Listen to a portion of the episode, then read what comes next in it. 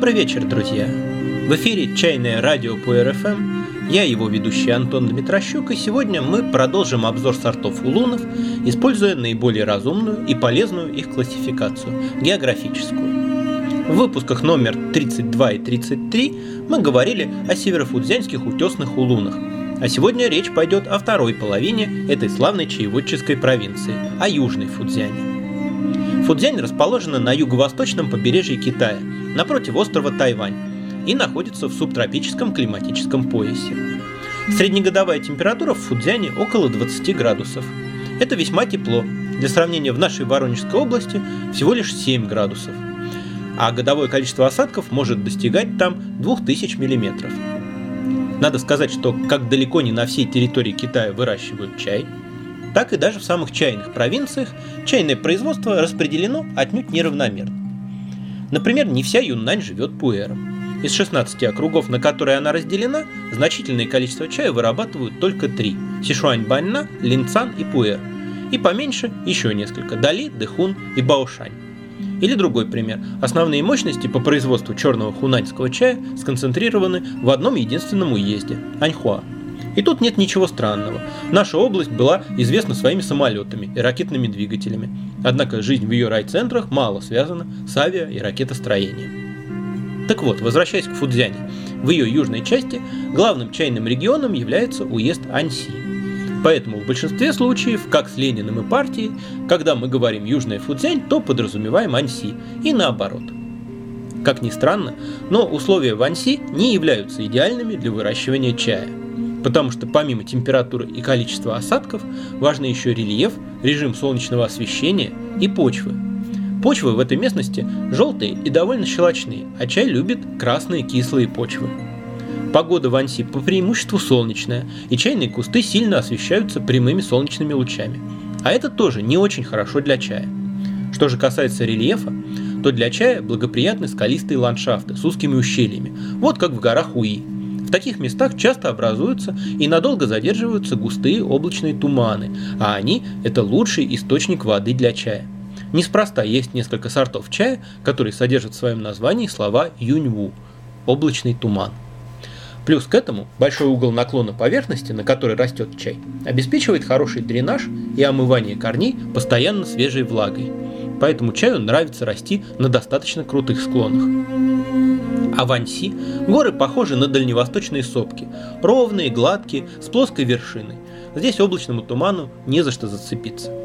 И понятно, что не просто расти в этих краях, а еще и прославиться на весь мир мог только по-настоящему выдающийся чай.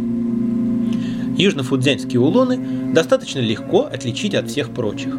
В абсолютном большинстве случаев они скручены поперечно. Говорят, так было не всегда. И еще лет 10 назад можно было найти продольно скрученную тигуанинь. Но сейчас встретить такой нестандартный чай очень маловероятно. Чинка южно-фудзянского улуна обычно представляет собой не изогнутую длинную полоску, как у утесных улунов из Уи, а более компактный комочек. Такую скрутку одни называют сферической, другие полусферической. Некоторые называют улуны из Анси полусферическими, а с острова Тайвань сферическими, подчеркивая, что тайваньские улуны обычно скручены более плотно. В самом деле, сейчас их уже трудно стало спутать по внешнему виду. Форма тайваньских улунов сглаженная, округлая, близкая к маленькому шарику. А вот материковые улуны гораздо более разлапистые, растопыренные, с острыми уголками и гранями. И позже я объясню, почему так происходит. У улунов из Южной Фудзяни, как правило, низкая степень ферментации и слабый финальный прогрев, поэтому чаще всего они имеют светлый, яркий цвет, от травянисто-зеленого до изумрудного. По сравнению со своими северофудзянскими коллегами, они по своим свойствам ближе к зеленому чаю, чем к красному. Настой у них тоже довольно светлый, а в аромате и вкусе преобладают легкие цветочные тона, обычно более насыщенные, сочные и однозначные, чем у тайваньцев. Но так бывает не всегда, и к этому я еще вернусь. Какие же конкретно сорта возделывают в Южной Фудзяне? Конечно же, самый известный из них на данный момент это тигуанинь, железная бодхисаттва гуанинь. Это сейчас один из самых знаменитых китайских чаев вообще, и уж точно самый знаменитый улун, хотя знаменитый не значит лучший. Несколько менее популярны Хуан Цзиньгуй, желтая золотая корица, Маосе, волосатый краб, Бэншань Улун, улун с горы Бэньшань, и Юнчунь Фошоу, ладони Будды из уезда Юнчунь.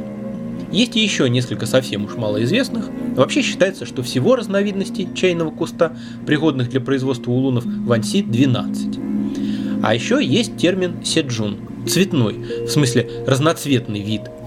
Сейчас это словосочетание встречается все чаще. Седжун – это не конкретный сорт, а собирательное понятие. Так чаще всего называют все южнофудзянские сорта улунов, кроме тигуанинь, подчеркивая тем самым ее особое положение а иногда под таким названием продают купаж, то есть смесь разных сортов. Тигуанин известна с начала 18 века. Причем уже в самом начале своей истории этот чай вошел в реестр императорских сортов, то есть сортов ежегодно в обязательном порядке, поставляемых к императорскому двору. Сорт назван в честь просветленной сущности – Бодхисаттвы Гуанинь. Ее еще нередко называют богиней милосердия, но этот вариант не вполне удачен, поскольку Гуанинь по своему рождению обычная смертная девушка.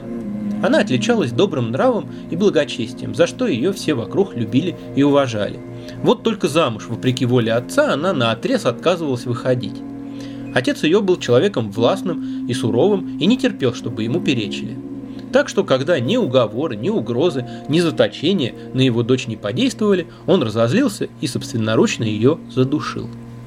Но и за пределами земного существования она не перестала помогать страждущим, а на своего жестокого отца настолько не держала зла, что даже пожертвовала свои глаза, чтобы помочь ему исцелиться. Вот так она и стала Бодхисаттвой, то есть просветленным созданием, сознательно взявшим на себя труд помощи всем погрязшим в страданиях. Согласитесь, что далеко не все божества таковы. Теперь изображение Гуанинь можно встретить во многих буддистских храмах. К ней обращаются за утешением в самых разных бедах, и, пожалуй, среди такого рода божеств ее наиболее почитают в народе. Говорят, что Гуанинь не только слышит обращенные к ней мольбы, но и часто появляется в нашем мире, воплощаясь в облике человека или других существ. Такое событие и легло в основу легенды о происхождении сорта Тигуанинь. По этой легенде, один чаевод, живший в одиночестве в горах, взял на себя труд ухаживать за расположенным поблизости заброшенным храмом. В любую погоду, вне зависимости от жизненных обстоятельств, он проделывал нелегкий путь к храму. Каждый день поддерживал в нем порядок и возлагал к стоявшей в храме статуе Гуанинь цветы и чашку чая. Однажды он увидел в отдалении среди деревьев силуэт молодой девушки. Последовав за этим видением, отшельник неожиданно обнаружил на, казалось бы, хорошо знакомом месте новое чайное деревце. Он понял, что это подарок, и бережно пересадил его в свой сад. Листья этого деревца были очень ароматными и необычайно тяжелыми. Будучи положенными в воду, они моментально в ней тонули, за что чай получил эпитет «те» – «железный». Чай с этого деревца оказался превосходным и скоро широко распространился в округе. В истории Тигуанин бывали не только стремительные взлеты, но и падения. Говорят, что руководство коммунистической партии недолюбливало ее, так что во второй половине 20 века Тигуанин удовлетворяла лишь скромные потребности местных жителей, а правители народного Китая предпочитали пить лунзин.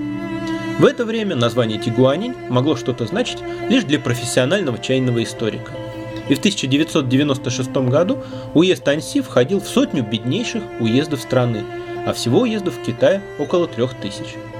Но в середине 90-х правительство вспомнило о знаменитом чае. Машина государственной пропаганды была включена на полную мощность, мира хватило мода на тигуанинь, сами китайцы начали обращать внимание на улуны, а крестьяне быстро подхватили эту волну. Но популярность сыграла с тигуанинь злую шутку. Объемы ее производства за короткое время резко выросли, и это не могло не сказаться на качестве. Новым стандартом стала ускоренная технология, а классический вариант тигуанин почти вымер. Вдобавок, чай, произведенный по новой технологии, даже больше соответствовал средним китайским вкусам. Он был принят на ура, и в результате выросло целое поколение китайцев, вообще незнакомых с традиционным вкусом тигуанин. В чем же разница? Производство тигуанин, как и любого улона, начинается с завяливания для удаления лишней влаги, встряхивания для травмирования краев листа и охлаждения. А затем происходит многократное чередование двух стадий. На первой стадии листья сгребают в большой ком, заворачивают в ткань, придают этому мешку форму шара, и этот шар начинают сильно обжимать со всех сторон. В процессе этого происходит сминание листьев с выделением сока и их скручивание, в основном поперечное. На второй стадии этот шар разворачивают, разделяя на отдельные листья, точнее флеши, и прогревают. Это создает оптимальные условия для медленной, но глубокой ферментации, в ходе которой чай приобретает сложный аромат с ягодно-фруктовыми, медовыми, цукатными, ванильными, печеными оттенками. Затем цикл повторяется. По классической технологии не меньше пяти раз, а обычно намного больше. Каждая стадия довольно длительная, и в общей сложности производство занимало около двух суток. В результате на краю листа появляется красная кайма, вкус становится насыщенным, плотным, с долгим послевкусием. Классическая тигуанинь выдерживала до 20 заварок. Что же изменилось? Стадии остались теми же самыми, но их длительность и число повторений цикла сократились. И на каждый шар стали брать в разы больше чая.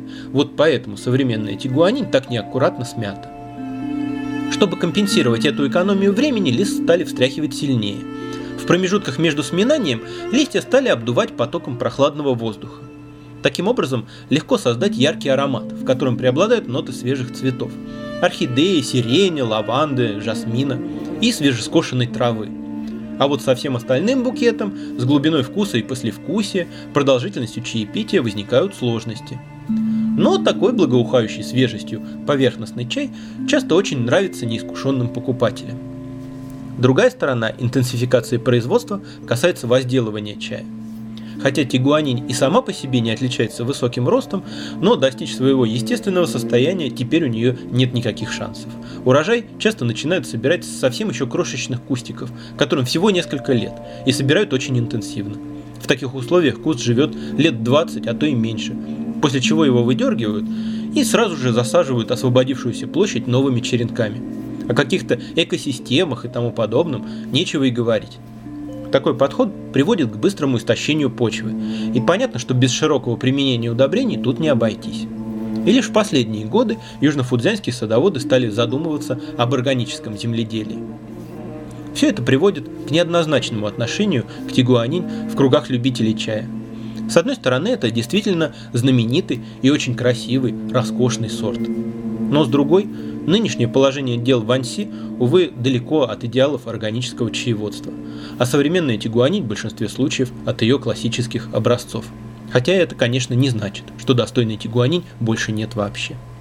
С третьей стороны, движение так называемых чайных пьяниц, включив тигуанинь в перечень опасных сортов, немало поспособствовало ее популярности, но в определенной среде. С четвертой мне попадалась эзотерическая классификация чаев, в которой чаи первым делом делились на тигуанин и все остальные. Это мотивировалось тем, что любой чай может сформировать особое состояние, особый поток, но в пределах чайного эгрегора. Тигуанин же, будучи посвящена Бодхисаттве, способна создавать энергетическую связь с этой просветленной сущностью, открывая поток более высокого порядка. Честное слово, это не я придумал, так было написано. Ну, в общем, лучше поменьше опираться на чужие мнения и попробовать выстроить свои собственные отношения с этим чаем. Тем более, что тигуанин может подарить немало приятных моментов и глубоких переживаний.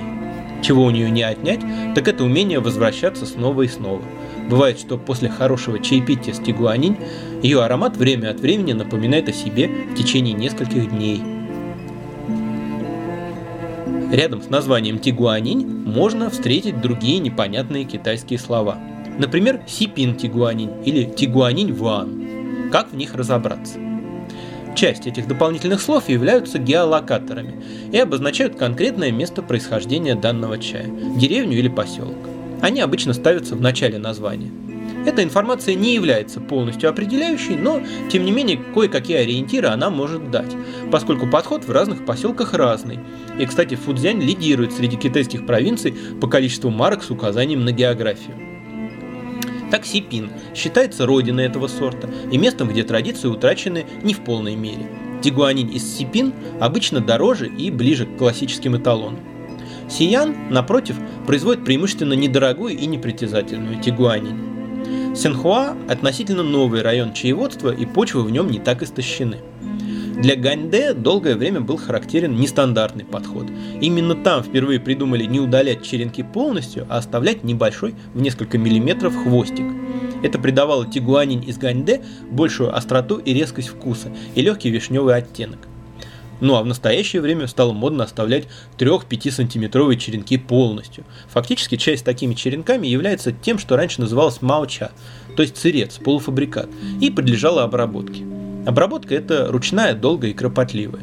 Так от чего же не сэкономить время, увеличив заодно и вес продукта, если такой чай теперь можно продать по хорошей цене? Помимо Южной Фудзяни, тигуанин выращивают и в других регионах Китая и даже в других странах. Можно встретить и юннаньскую, и тайваньскую, и вьетнамскую тигуанин. Причем не стоит относиться к такой экзотике с пренебрежением. Это у северофудзянских улунов никакой внешний чай не сравнится с выращенным в утесном районе. А вот тигуанин из непривычных регионов бывает весьма высокого качества. Раньше, когда обработка тигуанин была более-менее однообразной, имело значение время сбора сырья. У тигуанин три классических сезона сбора – весенний, летний и осенний. Весенняя тигуанин считалась более ароматной и пьянящей, а осенняя более богатой сложными оттенками вкуса. Говорят, что можно попробовать определить сезон сбора по цвету скола черенка. У весеннего чая сердцевина черенка яркая, желтая или зеленоватая, а у осеннего тусклая, сероватая или бежевая, но я не советовал бы полагаться на это всецело. Сейчас же вкус и аромат тигуанин больше зависят от способа обработки. Различают два больших направления – цинсян и нунсян. Эти выражения чаще пишут в конце названия.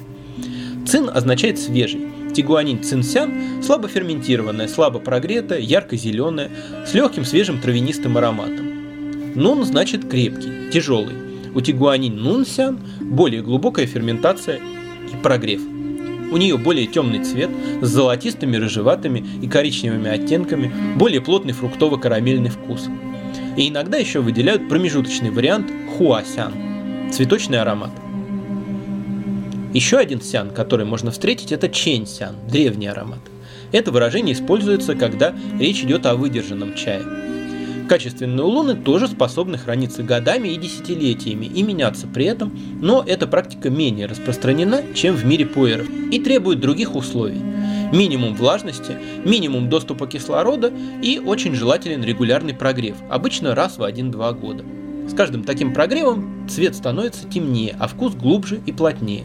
И после нескольких лет такого хранения чай начинают называть лао тигуанин, то есть старое. Продукт это специфический, не всем по вкусу, но когда он начал набирать популярность, сразу же возникли ускоренные технологии, когда свежую тигуанин текущего года стали сразу же зажаривать до черна. Такой вариант когда-то назывался као, но сейчас этот термин не встречается. Зато все чаще такие глубоко прожаренные улуны называют хей улун, черный. Чтобы внести ясность, лао тигуанин, приготовленную по старинке, то есть медленно и постепенно, называют еще чуаньтун, то есть в традиционной манере.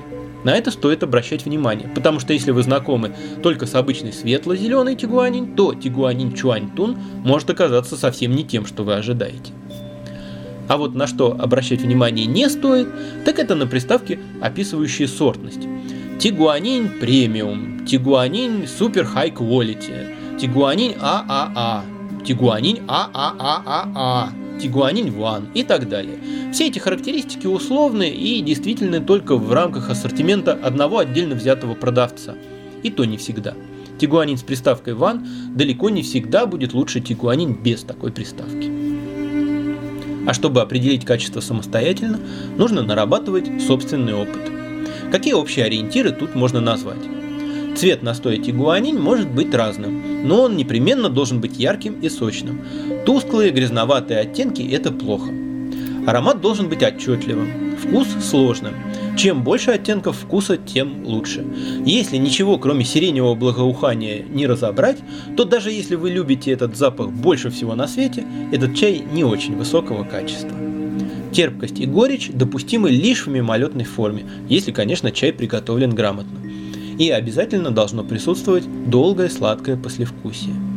Есть некое суммарное качество, общее впечатление, которое в китайской чайной прессе называют гуанинь-юнь, гармония или мелодия гуанинь. Но чтобы научиться его улавливать, требуется время. Ну и совсем вкратце о других сортах. Хуан Зиньгуй – желтая золотая корица, или корректнее – желтый османтус. Отличается золотистым оттенком листьев – который заметен и на живых кустах, и в готовом чае. Она раньше своих земляков просыпается по весне и дает новые почки. В ее вкусе нет ничего ни откровенно коричного, ни османтусового, но все же он заметно более пряный, чем у тигуаней. С опытом их можно научиться легко различать. Настроение Хуан Цзиньгуй кажется мне более эмоциональным, более импульсивным и страстным, чем у тигуаней, более раскованным и резким. Маосе, наоборот, более тихий, скромный, более сдержанный и мягкий, как по характеру, так и по вкусу. Его название «волосатый краб» кажется не очень аппетитным, но не на китайский взгляд. Дело в том, что Маосе – это собирательное название для разных морепродуктов, запеченных в кляре или тесте. И постепенно оно стало нарицательным обозначением традиционного нехитрого лакомства вообще.